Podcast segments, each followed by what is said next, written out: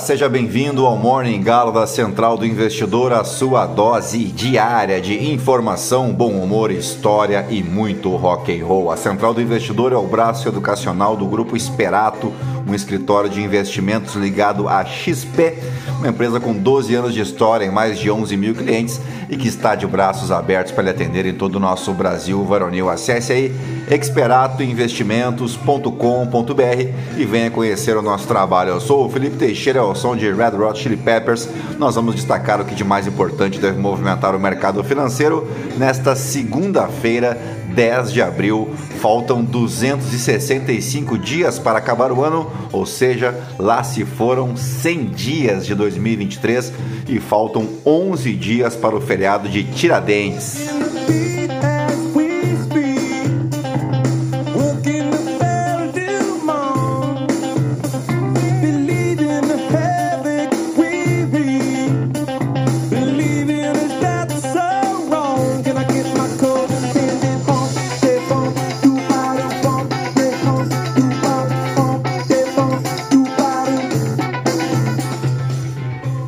Muito bem, são 4 horas e 54 minutos, 21 graus aqui em Itapema. Deixa eu atualizar aqui a lista dos campeões estaduais de 2023. No final de semana foram de diversas finais, aí, clássicos disputados ao longo de todo o território nacional.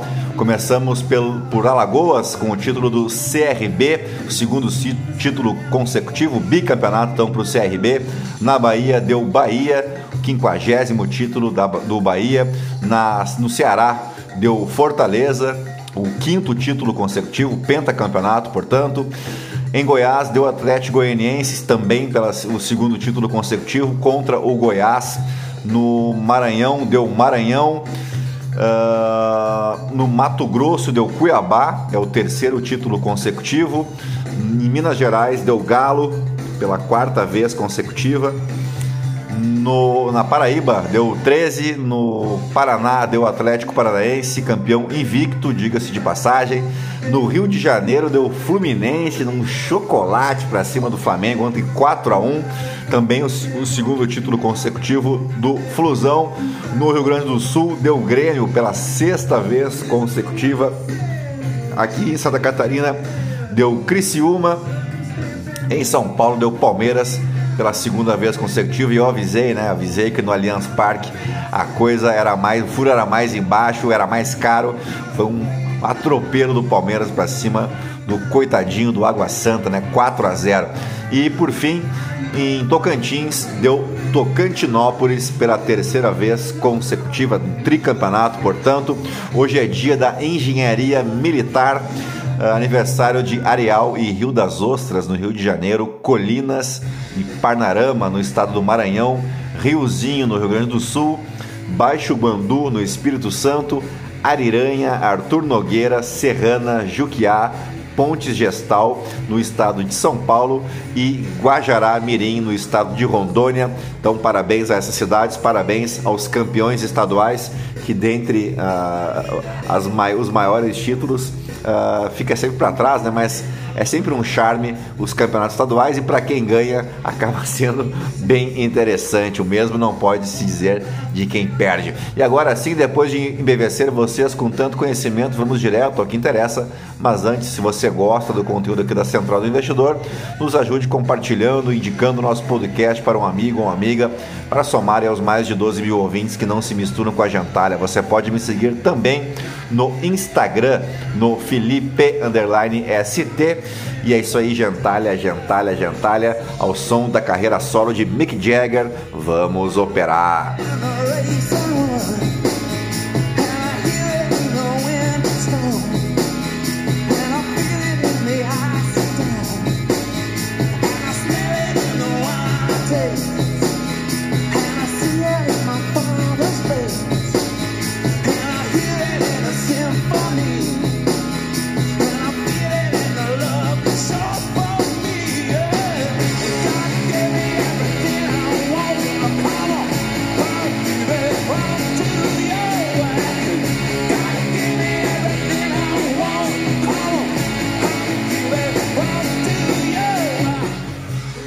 Muito bem, as ações asiáticas abriram a semana sem direção única, com os futuros em Wall Street operando levemente no terreno negativo, com os investidores avaliando o caminho da política monetária do Federal Reserve após os dados de emprego dos Estados Unidos de sexta-feira, o famoso payroll.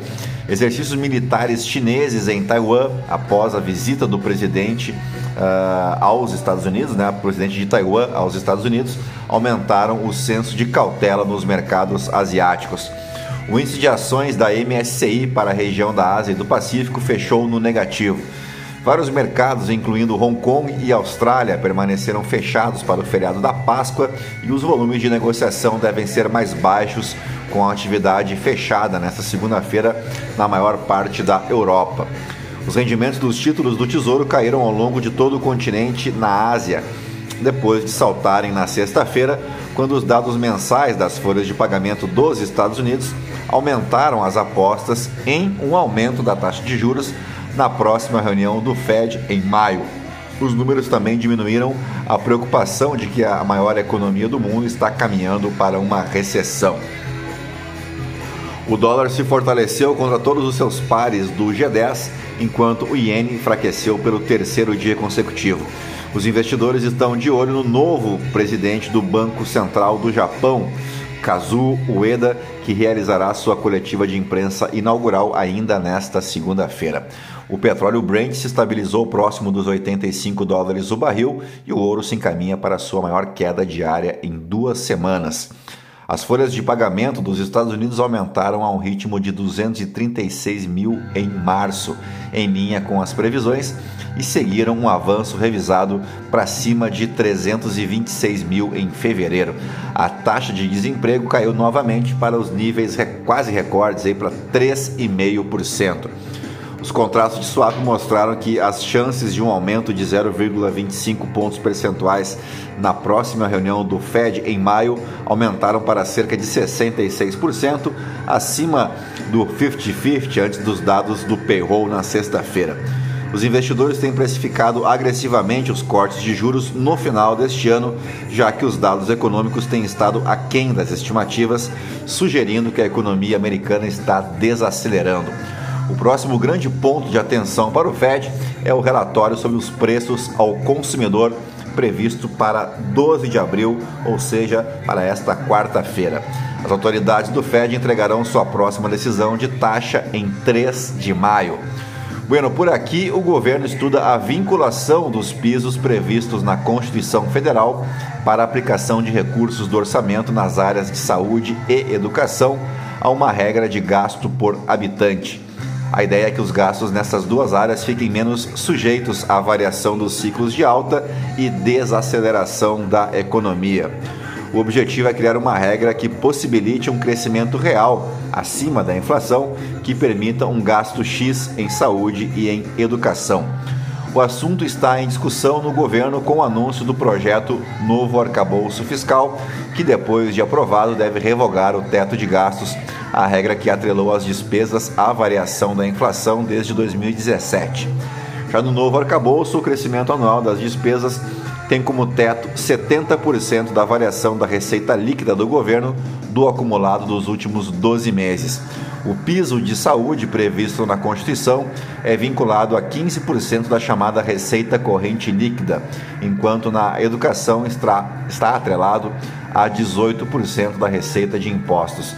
Desde 2017, os dois pisos durante a vigência do teto de gastos foram corrigidos apenas pela inflação, o IPCA. Dito isso, vamos para as principais manchetes dos portais de notícia no Brasil e no mundo, ao som de um clássico do Deep Purple.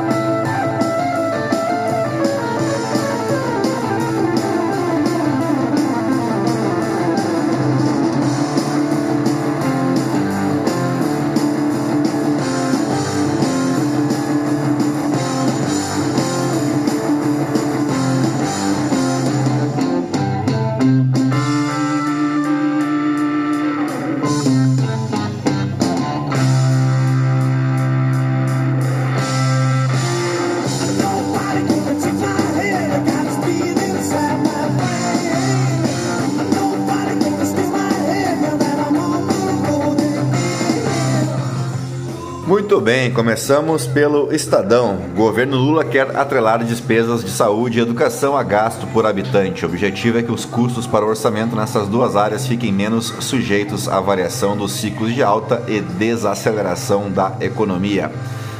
Sem marca de governo, Lula justifica que 100 dias foram para priorizar o que era inadiável. Palmeiras campeão, Abel diz que virada foi possível após tocar no ego dos jogadores. Mais de 30 crianças retornam à Ucrânia após terem sido levadas para a Rússia. Uh, Fluminense atropela o Flamengo, goleia por 4 a 1 e conquista o Campeonato Carioca. Sou uma ameaça? Mulher acusa segurança de racismo e tira roupas em mercado. Presidente do PL sente mal-estar e é internado em Brasília. Valdemar Costa Neto foi internado no Hospital Sírio-Libanês e passará por um cateterismo. AVC na adolescência. Entenda o mal súbito que provocou a morte de Arthur aos 13 anos. Ator e ex-participante de reality show musical teve doença silenciosa, segundo a mãe. Uh, você sabia? Investir nos Estados Unidos valem um green card. Conheça o visto EB5. Vamos agora para a Folha de São Paulo. apoio à privatização é maior em São Paulo do que no Brasil, diz Datafolha. Lula 3 completa 100 dias sob cobrança para acelerar ações e críticas. Motor democrático no Brasil e portas para minorias são vistos como avanço. Desigualdade preocupa mais no país que inflação, diz pesquisa. Porque Haddad vai propor nova regra para reajuste do mínimo. Fiquei no porão nove meses e 28 dias, relata sobrevivente de tráfico de pessoas. Brasil teve mais de 1.300 casos desse crime de 2011 a 2019. Alexandre de Moraes adota rotina de piadas com fama de mal, futebol, fake news e alvos bolsonaristas. Professor vê estratégia para ganhar opinião pública, pesquisadora avalia risco. Confira como funciona o pagamento dos DARFs do Imposto de Renda 2023.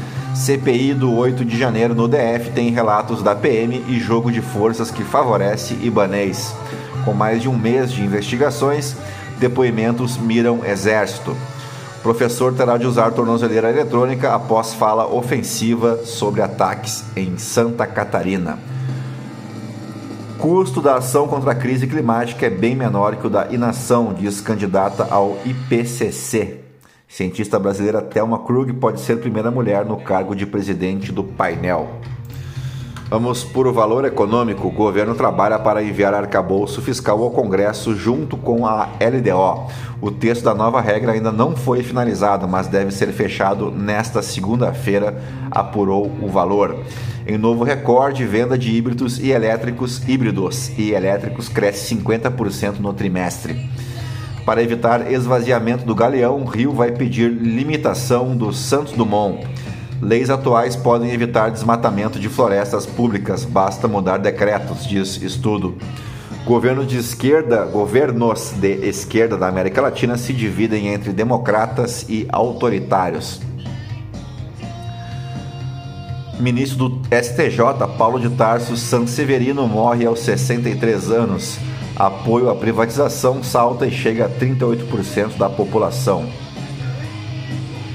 Vamos para o Globo.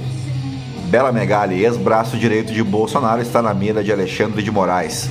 Fernando Gabeira, o crime de Blumenau nos obriga a reexaminar o que é humano. Miguel de Almeida, Lula abraça Bolsonaro. Rodrigo Capello, todos querem a grana das apostas de futebol. 100 dias de governo, Lula tenta driblar resistência na classe média com crédito e alívio na dívida do cartão. Análise: chocolate do Fluminense sobre o Flamengo coroa o novo melhor futebol do Brasil. Calma, calma, né? A ação chave para Lula que vai cair no colo de sucessor do ministro Lewandowski. Ainda o, o que Lula prometeu, mas não tirou de um papel em 100 dias de governo. Flamengo já discute demissão de Vitor Pereira e possíveis substitutos. Lula na China abre caminho para recuperar a influência perdida com Bolsonaro. Senha cortada e acusação de fraude, União Brasil tem rebelião interna. Levantamento mostra que Congresso tem 30% de parentes de políticos. Rio propõe Santos Dumont com 6 a 8 milhões de passageiros por ano, um ajuste para menos. Vamos de Poder 360. 80% dos ministros do STJ foram indicados em governos do PT. Lula indicará ao menos dois ministros ao STF e seis ao STJ. O presidente visitou três países e passou cinco dias fora do Brasil nos primeiros 100 dias de governo. Cuidem de suas famílias, pedem, pede Lula em mensagem de Páscoa. Bolsonaro publica mensagem religiosa sobre a Páscoa. Bolsonaro descobre que será avô de um menino. PCO diz que derrota do Flamengo é ofensiva imperialista. Meu Deus! Dino pede que Twitter exclua 161 perfis após ataques em escolas. 44% dos paulistas aprovam governo Tarcísio, diz Datafolha.